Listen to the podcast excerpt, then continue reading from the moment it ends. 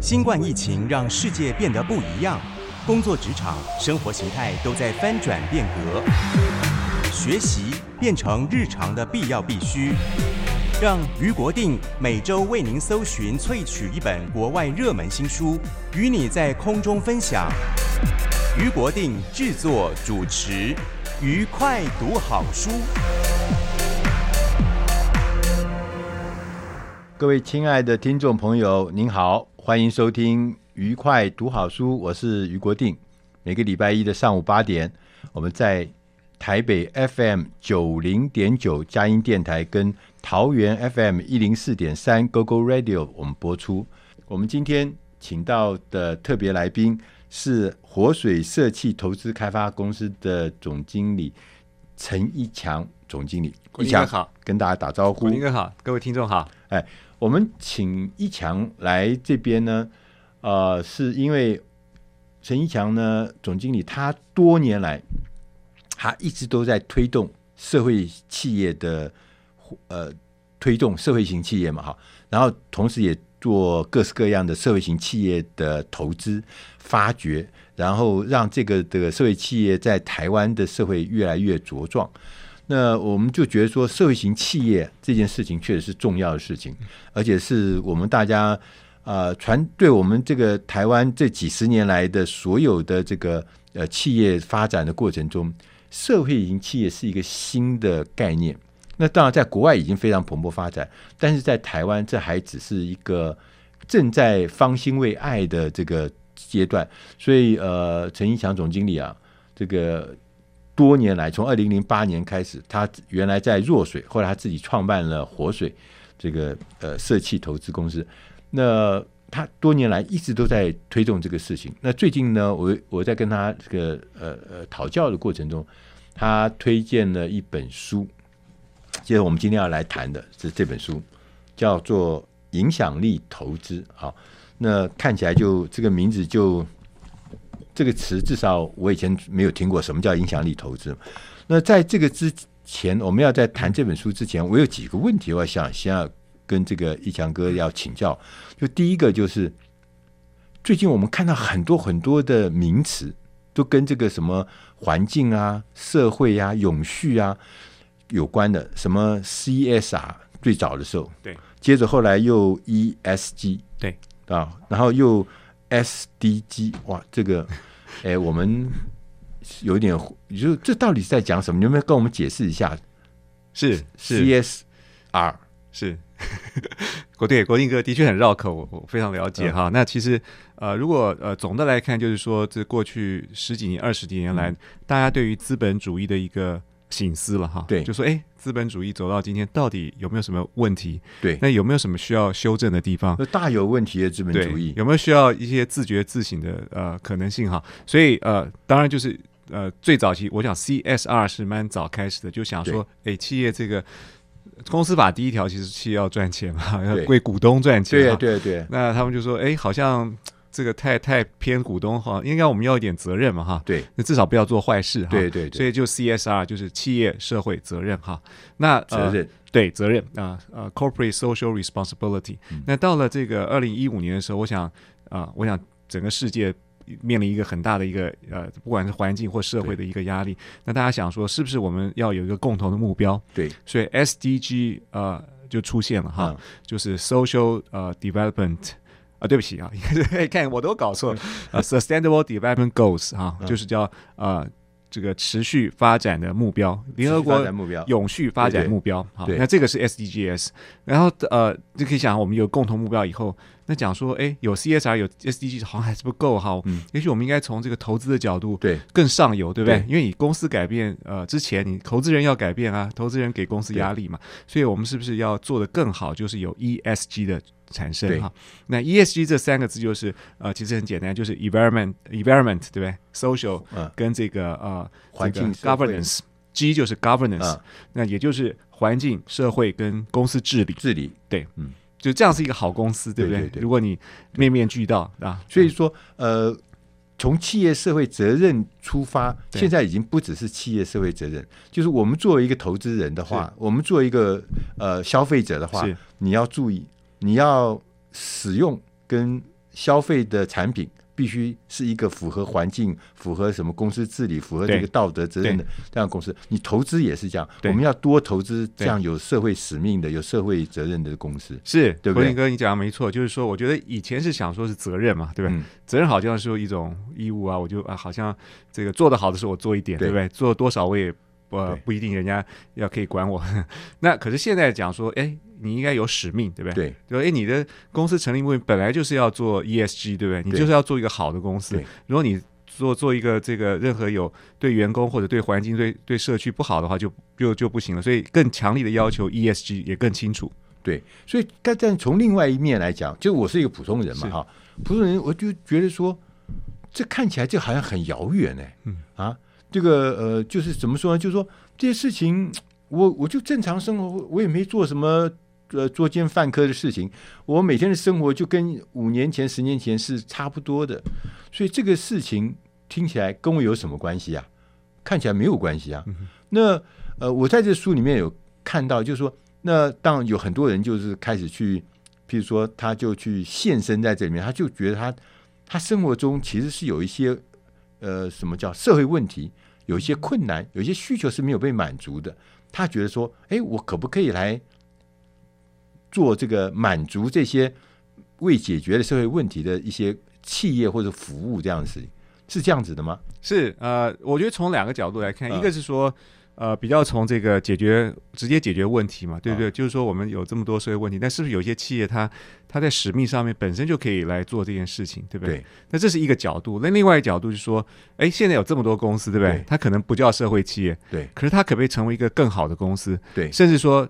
如刚才讲的，就是从一个有责任的公司变成一个有使命的公司。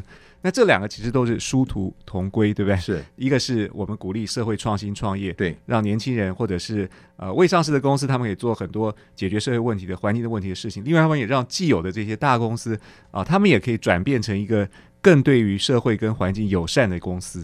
对，对我我记得这个书里面有举了一个例子，我觉得很有趣，是，是讲啊。呃肯亚，非洲肯亚。而我们以前形象像肯亚就是黑黑的，很人的黑黑，然后这个很多很多动物，其实不是。他其实肯亚是有一个有一个例子，他就是说肯亚人因为环境呃比较贫穷嘛，哈。那另外一个是电力供应不足，所以他们大部分的照明是用煤油灯，用简易的煤油灯。但是煤油灯呢，呃，就晚上读书，小孩子啊。读书家居啊就用煤油灯，就有常常发生的一个火灾。呃呃，有有一个呃美国人吧，好像他就看到了这个讯息，就是一个孩子他因为煤油灯，所以他被烧伤，而且烧得很严重，三级烫伤，他全身也没有什么医药，他涂了很多草药什么，他就觉得这个。灯这件事情，当然很多人就会有反应嘛，就说：“哎呀，好可怜，要捐钱或干什么？”他的反应不是，他反应说：“我不是同情他，也不是，我说我可不可以来解决煤油灯这件事情？但在煤油灯这件事情呢，这是因为可能长期以来，因为当地电力也不足，对，大家也没有什么足够的基础建设，所以你叫他说：‘哎，我们在台湾的人就觉得，那点个灯不是很简单吗？对不对？’那但他没有灯，他也没有灯具，也没有电力，所以他这整个事情呢，就是说照明这件事情变成一个没办法解决的事情。所以除了呃呃这个很多危险的话，所以他就后来他就想说，那我可不可以来解决这个事情？对，他就做了一个公司，这个公司呢是专门用太阳能板嗯来啊、呃、发电，然后接着做成一个太阳能板的灯。对。这个灯其实我们在你随便在这个呃 PC Home 或呃呃雅虎各地，你这台湾很多嘛，就买就可以买得到。但是在对他们来讲的话，那是一个非常难的事情，对，是他就做了一个企业，是简单设计，然后价格低廉，然后就一次就解决，因为太阳嘛，是太阳能嘛，所以就解决了这个所谓读书的这件事情。是是是。呃，我当时我很感动，我说这么小的一。个呃个人，他是一个刚刚从学校毕业的人，他就觉得这是一件他可以做到的事情，他就到全世界去做，就后来就发展了一个，这就是刚讲的，就是影响力企业，影响力企业嘛，对对对，是一个社会创新跟创业的行动啊，嗯，而且他做出一个公司解决问题，没错。好，我们下一个再来谈谈什么是影响力企业。从刚刚的这个太阳能板的这个企业里面，我们可以看到我们可以做什么事。台北 FM 九零点九佳音广播电台，桃园 FM 一零四点三 Go Go Radio，宜兰 FM 九零点三 Love Radio，这里是佳音 Love 联播网，精彩节目。欢迎继续收听。欢迎大家回到愉快读好书。我们刚刚跟今天的特别来宾是活水社企投资开发的总经理陈一强。我们跟陈一强总经理呢，又谈到了，其实这个影响力投资的企业，这个例子呢，其实很多很多，在国外。我们刚刚举了一个例子是肯亚的一个呃企呃一个企业，就是在肯雅帮忙做这个。太阳能板的灯解决小朋友晚上看书没有电，所以说带来的煤油灯的危险。那这样看起来，其实这个事情呢，就是说国外有很多很多的例子哈。那你们也在做这个所谓社企开发的事情，投资。那在台湾，这个在台湾也你们的经验是怎么样？是我我觉得也接着刚才国定哥讲这个。这个肯雅的例子，对不对？对，这是非常好的例子，就是说，基本上政府该做的事情没有做，对不对？对。那他们是反而是创因为创业，然后创造一家公司，然后用一个社呃市场的机制来解决。对。也就是说，哎，这些因为是比较廉价嘛，对不对？对。因为针对针对他们的需求也比较廉价，所以他们都可以这个什么可以可以负担得起啊。所以就形成了一个市场的机制，解决他们问题。我觉得这是非常好的例子啊，就是说我们怎么样有一个市场的机制，一个产品服务的力量，对，能够呃。发现刚才国定哥有提到说，呃呃，没有被服务到的客群，或者是没有被发现的一个需求，对，对不对？那我们可以找到。那我觉得这都是呃，这个这个这个肯雅的启示。那国内的话，其实呃，我们我们公司也呃，在在大概四五年前投资了一家大家可能也都知道的公司，叫做呃鲜乳方啊。鲜乳方啊、哦哦，是一个是一个鲜鲜奶的公司，是做牛奶。对对对，大家鲜奶在全家或者哪里都对，或者你去这个 coffee shop，可能很很高的几率你也可以对。喝到它这个有有它这个牛奶的咖啡，好，那这个公司为什么是当初我们觉得它是一个社会使命哈？是因为呃，大家想想看，第一个食安嘛，对不对？对。那讲说呃，牛奶可不可以没有添加物，对不对？是。那这是很难的，因为大的公司大概都会好几家农场，对，对把牛奶混在一起，对不对？对。可是它混在一起的时候，就有一个问题出现，就是说，哎，这口味好像每一桶都不太一样，对。那你就要加一点什么东西，让它能够调味，让它稳定，哎，稳定稳定，然后呃口。品呃，这个口味比较稳定嘛，对。但这个就是添加物，就是一个不属于比较天然的成分嘛。所以我想，这个进入坊刚开始一开始的就是说，我们是单一乳源啊，那这是一个很好的一个方向，一个单一的农场，单一乳源。那这个是成本会高一点。好，这是第一个哈。但第二个就是说，呃，台湾的那个时候也缺非常，甚至现在还是吧，就是缺乏大型动物的兽医。对不对？对，这也是市场机制嘛，或者说一个需求供给的问题。因为所有的所有的 兽医呃，兽兽完区都去哪里？就是我们家旁边的诊所，对不对？对，这个这变成宠物的兽医，那大家都不愿意到大农场哈，那个环境不好，对，不对？又传统，对呀、啊。所以这也是一个问题。那那那阿嘎这个创办人就想说，哎，我是不是可以来呃，因为这个鲜乳坊，我来培养一些这样子一个。呃，实习生啊，或者是说未来的这样子的一个兽医啊，大型兽医，他那时候跟我讲一个数字，我也吓一跳，就是说全台湾只有二十个大型兽医在服务。那想想看，真正的兽医会是谁呢？就是大型家畜，对对对的专业兽医只有二十个。对对对对，那但是台湾可能有上万只的牛，是吧？对对对，有两百个牧场啊，例如啊等等哈。那那真正的可能就是就是啊，就是。大家自己看着办嘛，哈，也许是这样子哈。嗯、那呃，我想这也是一个问题嘛，对不对？再加上说，更严重的是，可以看到二零二五年我们跟纽西兰的关税是零的时候，大家喝到鲜奶可能可能就不是呃本地产的鲜奶喽，对，可能是从纽西兰运来的冰砖，然后把它化成鲜奶，那也叫鲜奶啊，我也完全没有问题哈。嗯、那好，那这台北呃台湾的这个这个这么多家。洛农要何去何从，对不对？第二代会不会接班？也不会嘛，对，对不对？对。那是不是要需要一个专业的团队进来？所以那就是鲜乳方存在的意义了，对不对？它不仅是我们今天只是卖一个产品而已，而是我们要解决一个啊、呃、产业的问题，产业整个转型的问题，对，何去何从啊？那这个就是我觉得是比较深层的这样子一个。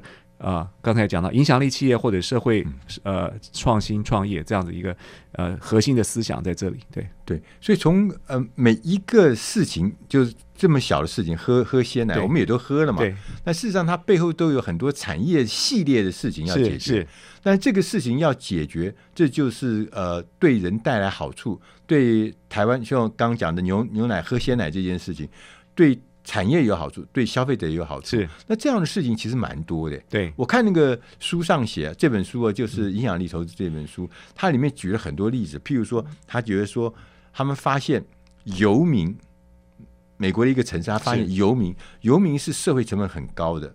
他就你不要看他把你丢那，你不照顾他，事实上他很，譬如说他有很多照护上面的成本，比如他有时候会需要警察，会需要治安，会要保全，那这是要成本的。对。哦，然后，然后同时他会生病，他的他会常生病，他会传染，他会生病，他会治疗，还有很多很多的事情。所以看起来一个游民，一个游民，他事实上是有社会成本。那譬如他也举个例子说，囚犯，嗯，犯罪率很高，囚犯，他会发现一个囚犯一年，我们要如果把他关起来的话，要花三万五千块美金去照顾这个囚犯。如果说这个是重刑犯。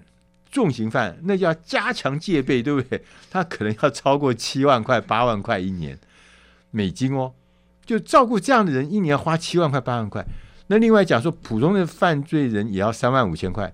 所以大家可以想象，这个三万五千块就差不多将近一百万台币了。就是说，从这面可以想象得到，就是说，囚犯这件事情不是只有把他关起来，每年这个提高这个囚犯的这个。这个叫什么预政的这个预算哈？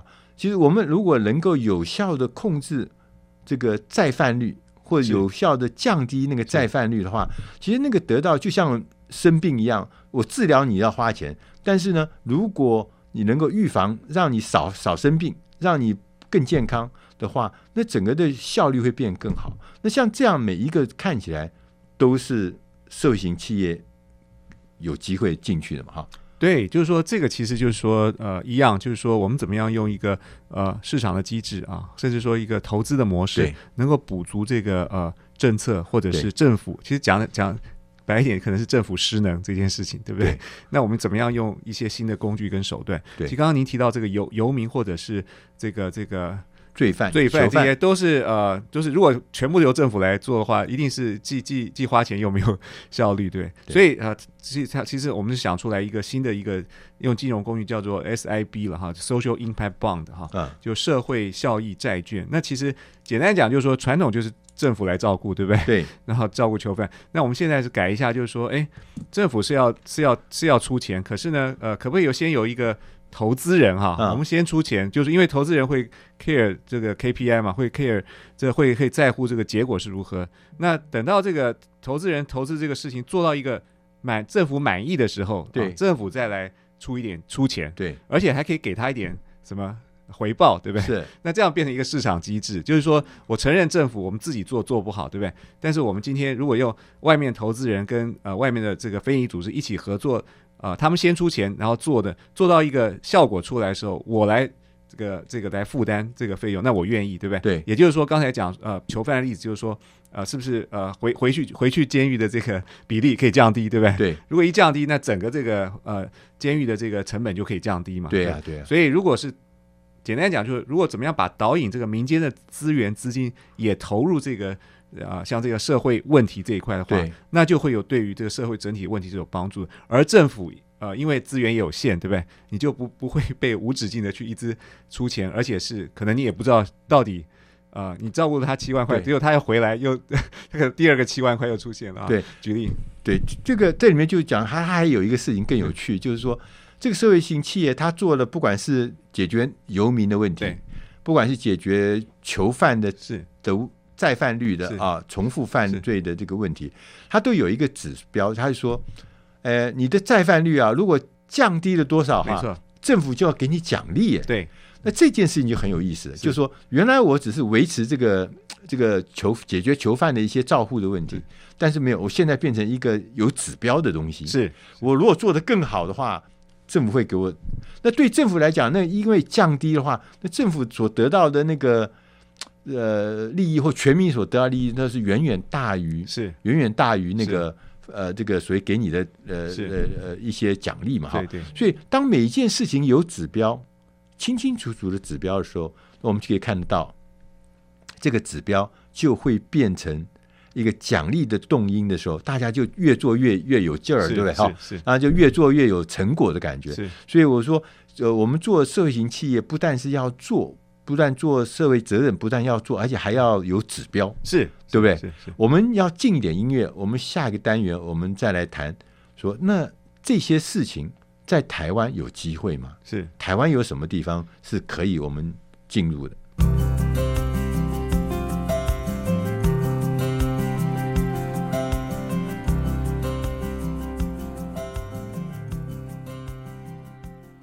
欢迎大家回到愉快读好书。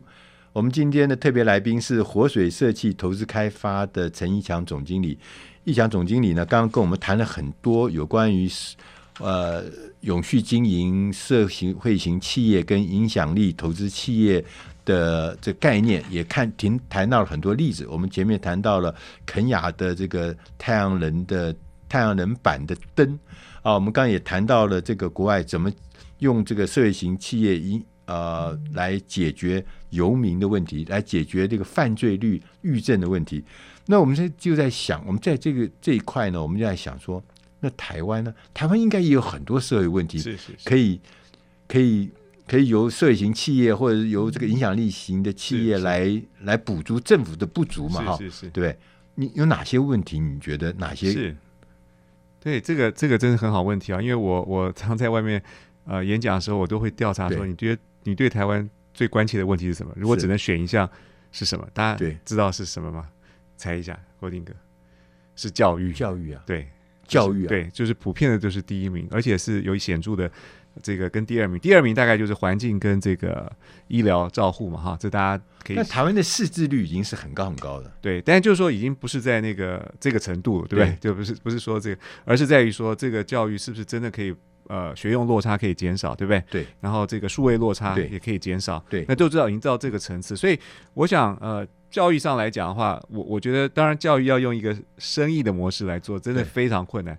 但是呢，呃，我们是不是可以想一想，有什么创新的模式能够帮助教育啊？对。那我举个例子，就是军医教育平台嘛，啊，大家都知道，它是呃，就是跟呃这个这个美国也有类似的平台，就是一个数位呃线上的一个学习的平台，对不对？啊，起源于就是说，呃，你要请家教，那我们的线上就可以对拍成影片就教你，而且我还有练习题，对不对？所以，呃，如果你你觉得学不会，你还可以多看几次，对不对？对，然后做这个练习题，那这就是一个非常好的这个自学跟呃老师的一个辅助的一个教学工具。那这个是免费的，对不对？对，那这个就是有帮助于我们呃减少这个呃这个教育的落差啊，数位落差等等，这样。对，教育其实这件事情啊是呃非常重要，它其实也是。阶级移转、翻转人生的一个重要的事情嘛，哈，因为知识改变命运嘛，哈，你没有知识，你没有受到正确的教育，这是这就是说是人生大概就会被被锁在某一个阶层。除了这以外，其实这也是教育的好跟品质好跟不好，对，也是我们社会竞争力的关键。没错，不只是个人竞争力，它是社会竞争力的关键。如果我们的社会教育办不好，或者是走向偏锋里面去，跟这个刚讲学用落差的话，那个其实是大家都在浪费资源。是，所以教育这件事情绝对是很重要，很重要。没错。可是你呃，我们看我我还记得那个可汗的，是孟加拉那可汗啊，不不是孟加拉，是美国美国可汗学院嘛？哦，可汗学院对。那那个老板那个那个人是一个孟加拉人嘛？对哈，他那个那个那个印他是孟加拉人，他。他受过很好的教育嘛？是是，我记得好像是 MIT 毕业。那他是帮他的亲戚，呃，小学生嘛，对，就是教他数学嘛，他就觉得哎，用拍下来的方法就不错。后来现在变成他好像已经有超过五千五千个不同的课程嘛，哈，是不只是数学，各式各样的课程。就对于那个 Kaiser，就是从一年级到十二年级都有帮助嘛。他现在也扩大到其他的领域了啊。那我自己在那边看，我我自己也去看嘛，哈，呃，因为我我从小工会就不好呢。我从小就是从来没考过第一名，像你们学霸出身的话，就不太能理解我们这些人的苦痛苦的。他其中讲了一个故事，他就讲说，他说这个学习这件事情，在学校学习这件事情，其实是有有有有问题的。为什么？因为就好像学骑脚踏车，你去学骑脚踏车，你学，然后今天学学学学就会骑了，但是呢，你对于这个骑脚踏车的左转跟右转，你很不熟练，嗯，你也不熟练。然后呢，你。理论上呢，今天学到这边呢，你会骑，但是只会前进直线前进，但左转右转不行。但是问题，学校的教育是明天呢，呃，自行车这个课程已经结束了，因为昨天已经教过左转右转，你不会是，没办法。今天我们要教的是独轮车 啊，那对我们来讲的话，我们跟不上怎么办？所以说，像这个可汗，他就说。你你可以回到你不足的地方，你重复的看，你重复的练习那个左转跟右转，是，然后等到好的时候，你再回到下一个单元，是，是，这就是补我们传统教育的不足。因为传统教育是一个便当式的，每天要吃一样的菜，吃一样的分量跟一样的进度。那这个事情呢，对大量这就是影响力嘛，对，这就是帮助我们解决真正教育的那个细微的很多很多的那个。那个不足的地方嘛，是对。其实我们台湾除了这个教育外，还有别的。是你你你有没有观察到？其实很多呃，这个这个各方面啊，呃，其实国定哥刚刚对我们在聊天也提到说，这个我们的银发海啸嘛，对不对？这个海啸也会造成很多我们需要呃照护啊，对各方面啊，高龄化社会，高龄化社会人力吃紧啊，这些。呃，现在其实我们看到很多你，比如说我们有有有年轻人做这个媒合平台的，对不对？就是看护跟这个家属啊，跟这个这个或者是需要看护的人中间做一些媒合平台，让这个服务会更有效率啊。那这个都是现在呃很多这个这个新创公司的一个题目。对，嗯嗯，新创公司，比如说刚刚讲的银发族，对，这是一个大问题，对不对？对对，对。譬如说啊、呃，我我去参加那个救助协会啊，嗯，那个环台。那个他其中就我们看到，我们到那偏远社区去，我们看到一个事情，就是外配。其实外配在城市里面你看不出来它的普及率是，是，但你到乡下偏远社区，你会发现外配是非常高的。但为什么说外配也是一个要解决的事情呢？是因为外配其实他是年轻的人，他是生产力，可是。在我们台湾，外配是被他们的很多的生产力或者很多价值是被是，被掩埋的。对政府的政策上、辅导上、语言上的帮助，还有很多社会价值的什么呃平等啊，什么各式各样阶级平等的上各式各样问题都没有解决。所以很多我们可能有几十万的外配，那他们又都偏在一些比较偏僻的社区，这本来是一个动力，但是我们没有把它发挥。没错，哦，对，其实台湾有。蛮多这样子的事情嘛，还有什么？呃，刚讲的说，呃，这个刚讲的这个，光是这个社会型企业，我就觉得这是一个呃一个解决台湾现在重要问题的一个好方法，对，是是是。那你那天有谈到，就是说，那我们如果现在是已经是企业了，嗯哼，我已经是企业，我已经是呃呃经营的很好的企业，那我。跟这个影响力这件事情有什么关系啊？对，这个国定哥很好的问题啊，我就有一个举例子非常有意思，就是说，我们家旁边的这个自助餐厅是不是一个影响力企业或者社会企业？那你看答案可能不是嘛，对不对？对啊，自助餐厅，哎，怎么可能是呢？对啊，对不对？那就想说，哎，我们如果这家自助餐厅做哪些改变，可以变成一个有影响力的餐厅呢？啊，第一个说，如果我们的食材是来自小农的，对不对？对，我们提供个健康，哎、哦，这个会不会让这家自助餐厅有一点社会影响力？就可以链链接上了，有一点，有一点，有一点链接了，对对有点感觉了哈。第二个就是说我我雇佣的这个员工，也许是比较呃弱势的啊啊、呃，单亲啊或什么，哎，或者是身障啊，那是不是也就让我的影响力增加一些，对不对？那这但是我我还是有一些空空的时间嘛，就对。我餐厅还是有对。这空间还是有空闲的时间，就是一个闲置的资产。那如果我我下午四五点把它提供出来，让这个小朋友来我这边，对。啊，等着爸妈来接，对不对？我这边看看他们一下啊，那这是不是有一个影响力？对。甚至说我们可以准备一个代用餐，对。啊，那呃每天十份，对不对？也许有一些有需要的人来这边取用，对。那这家自助餐是不是就非常有影响力了？在这个社区，对。对，所以我想呃。真的就是说，每一家我我我想法是每一家企业都可以变成一个有影响力的企业。对，那真的就是看你怎么想，对不对？对啊、呃，那我觉得使命或者是你的目的很重要。对，我觉得商业呃永远应该也只是一个手段嘛，对，对不对？让让我们可以呃有温饱，可以赚钱啊、呃，可以发达。但是呃，但是如果企业失去了使使命的话，呃，往往也比较。短视啊，可能也比较短命，也不一定，因为大家是利益的结合嘛，哈，好像没有一个很强烈的使命感在一起的时候，我觉得对企业的永续经营也是一种一种啊、呃、不利啊。对，所以到今天为止，我觉得很重要就是不再是说我只是做个好事啊这种程度，而是在于说，其实企业你也要管理你自己的风险，对不对？企业你也要呃想怎么样永续经营，让你的员工、你的社区、你的环境更接纳你，那这样才能做比较长久的生意嘛。对。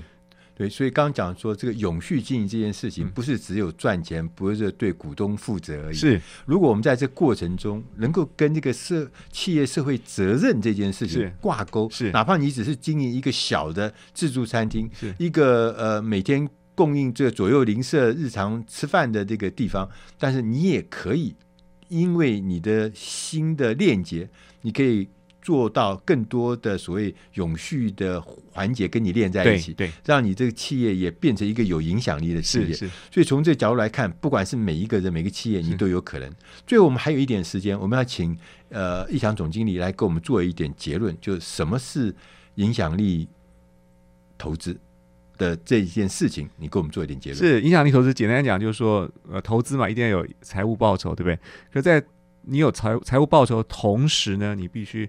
要能够得到明确而且可衡量的一个影响力是啊，如果不明确，没有办法衡量，这可能就不是我们的目标。对，对我们希望有一个同时可以产生这种影响力啊，也就是有双重的目的了。对，让它同时存在。那以前好像大家觉得不可能，哪有可能，对，对不对？对。可是现在呃，这也很巧啊，现在这个我们讲零碳，对不对？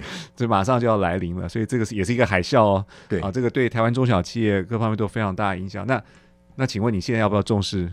对不对？减碳，对、啊，那这个就是已已经是，呃，就是有点影响力的概念了。对，那那投资减碳的新创是不是一个可以赚钱的？对，应该是可以嘛，哈，因为需求增加，对不对？对，所以我想，呃，对于地球的永续跟人的这个幸福，这两个，呃，一个是人，一个地球环境嘛，哈，这个我想会是一个很大的一个生意啊。对。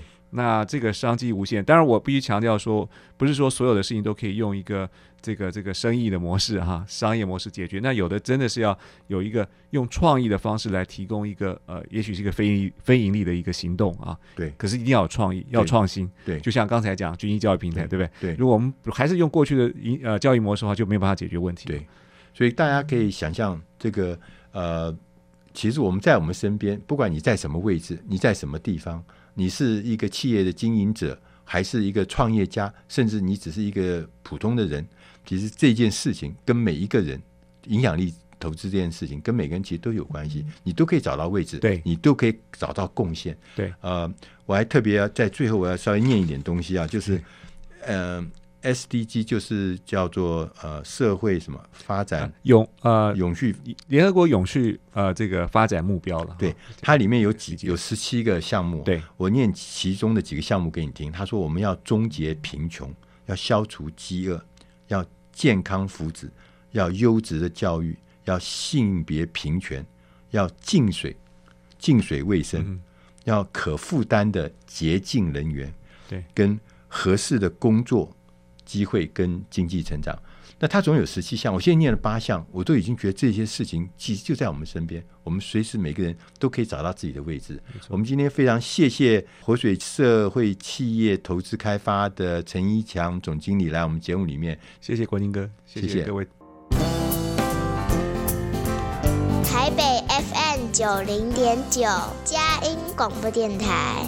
桃园 FM 一零四点三，Go Go Radio，宜兰 FM 九零点三，Love Radio，这里是佳音 Love 联播网，精彩节目，欢迎继续收听。欢迎大家回到愉快读好书。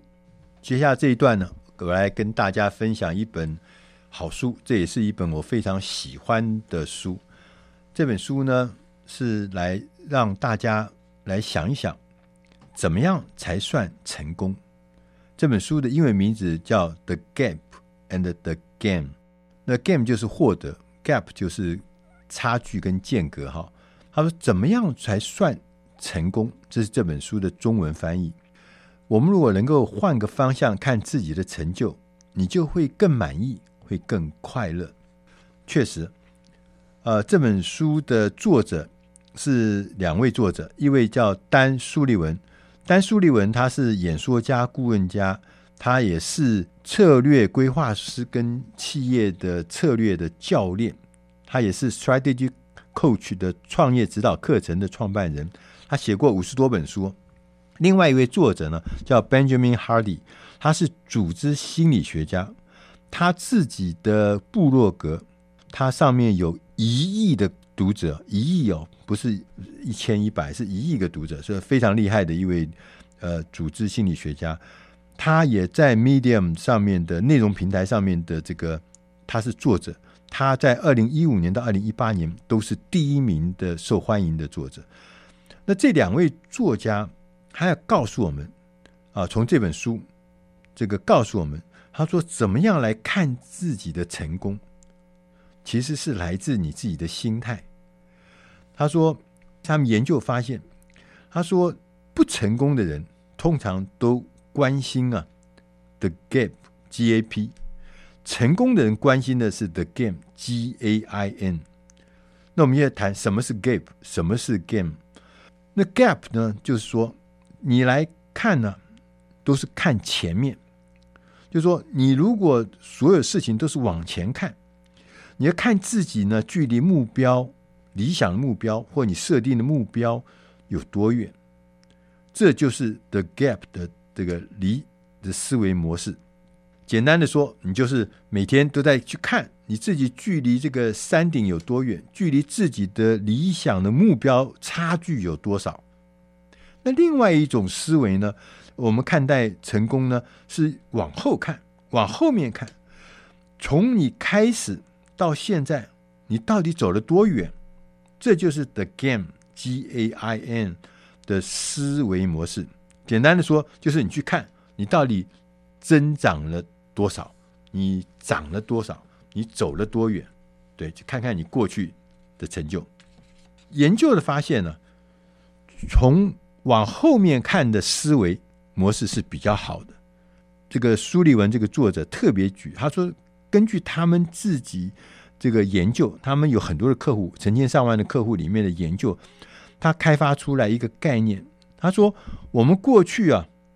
那些客户只要是习惯以理想目标来衡量自己的人，通常无论做了多少的努力，做了多少的事情，因为他会发现目标总是在遥远的前方，遥不可及，他很难呢、欣赏自己的进步，所以他显得非常不快乐，所以就掉到了我们刚刚讲的 the gap 的那个差距里面，说我到底差多远？每天在想这件事情。但是如果有，但是他说有一些客户啊，他是定期的衡量、评量自己，他得到了什么的成就，他到底有哪一些进步？这时候他就是转换成一个叫做 “the game”，就是增长多少的思维模式。你将现在的自己跟过去的自己呢来相比的话，会带来好处。因为它不只是让你更加的自在、更加的感恩，同时你会看到自己，即使在困境中，因为过去有很多困境，你看到你自己在困境中的进步，这会增加你的动力、信心，来帮助你迈向未来的成功。我们大师兄读曾经在这个六九八期的时候有出过一本书，叫《努力要趁早》。这个作者啊，戴蒙强就说：“他说爬山最佳的方法是回头看着山脚，而不是望着山顶。爬山的人可能都会有这样的体会。如果你一直想要看着或者想着有多远多久才能走到山顶的话，通常你的脚步就会越来越沉重。但是当你回头回望你走过了多少路，你心情反而就会变成了很舒畅。”脚步也就会自然轻快起来，所以这本书要告诉我们两个重点：你要学习摆脱 the gap 差距有多少的思维模式，你要进入那个 the game，你要增长多少的思维模式。那我们就来讲一下，就是说，那如果我们要摆脱差距有多少思维模式的时候，你要先创造一个小习惯，这个习惯就是在任何时间。只要你开始和别人比较的时候，你就要问自己：这样做会让我进入 gap，还是进入 game 的这个状态？就是你要进入这个去找自己的差距有多少的思维，还是要进入一个看看自己增长了多少的思维？如果任何的时候你觉得自己很沮丧的时候，你就要停下来，试着举出过去一到三个月。你具体的成长的成果是什么？当有人跟你提起他的挫折的时候，你就要问他：从这个经验中，你得到了什么？而每一次我们在团队开会的时候，你一开始的时候，在会议开始的时候，你要先邀请大家来分享最近我们大家增长了什么，要立刻摆脱这个旧思维啊！就是往前看看差距有多少，这种旧思维当然是不容易的。但是呢，我们把这个旧思维，这个看过去差距有多少的思维呢，当做一个开关，把它转换，你立刻换上新的习惯，你就可以训练你的大脑，开始呢看见自己的增长，而不是天天只看到自己的差距。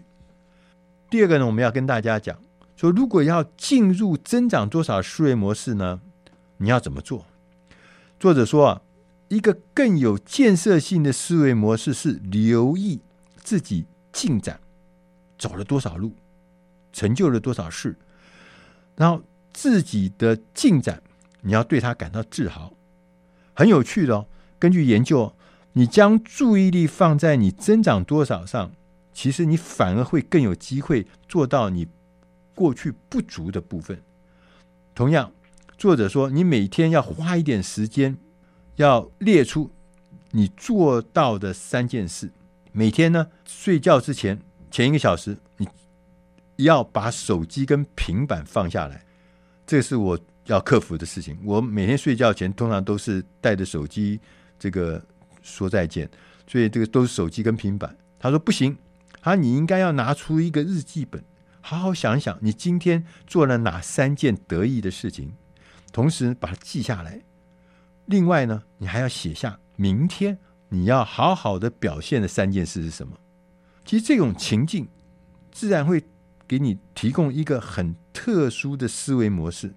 他举书中举了一个呃奥运的游泳的。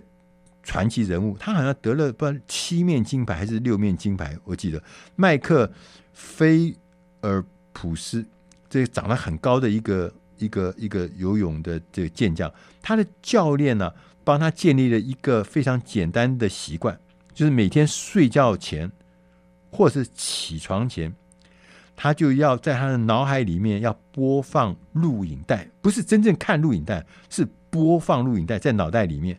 他在他大脑里面就想一个完美竞赛画面的录影带，在睡前要想，要起床前要想。那当他这个进入真正的比赛的时候，教练就跟他讲：“好，准备好你的录影带吗？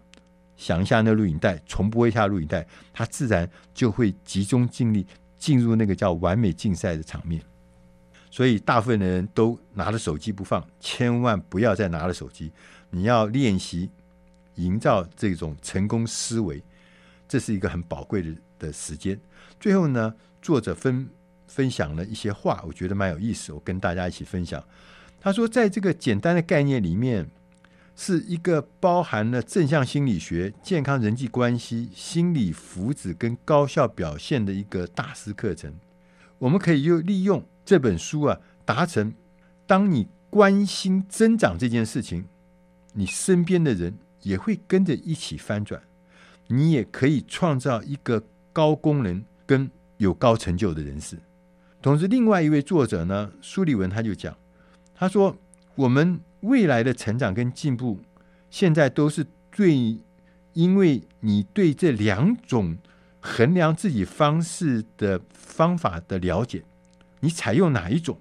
你如果采用往前看还是往后看，这个差距多少，还是起始点比较，这两种方式会影响你。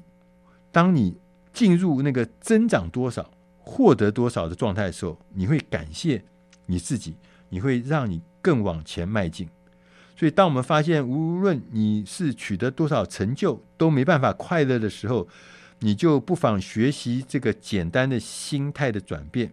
你不要再看自己和别人或理想目标之间的差距，你要衡量自己已经有哪些增长，这样可以激发你的正能量，未来就越来越能够投入创造增长的境界。这也就是我们在讲，你怎么样才能算成功，是根据你用什么方法、用什么方向来看自己的成就，你会让你自己过着更满意、更快乐的生活。以上的这本书是出自《大师轻松读》第八百五十四期，怎样算成功？我是余国定，谢谢大家收听，希望今天的内容对你的生活、对你的工作都能提供好的影响，带来正面向上的能量。谢谢大家，我们下礼拜同一时间再会。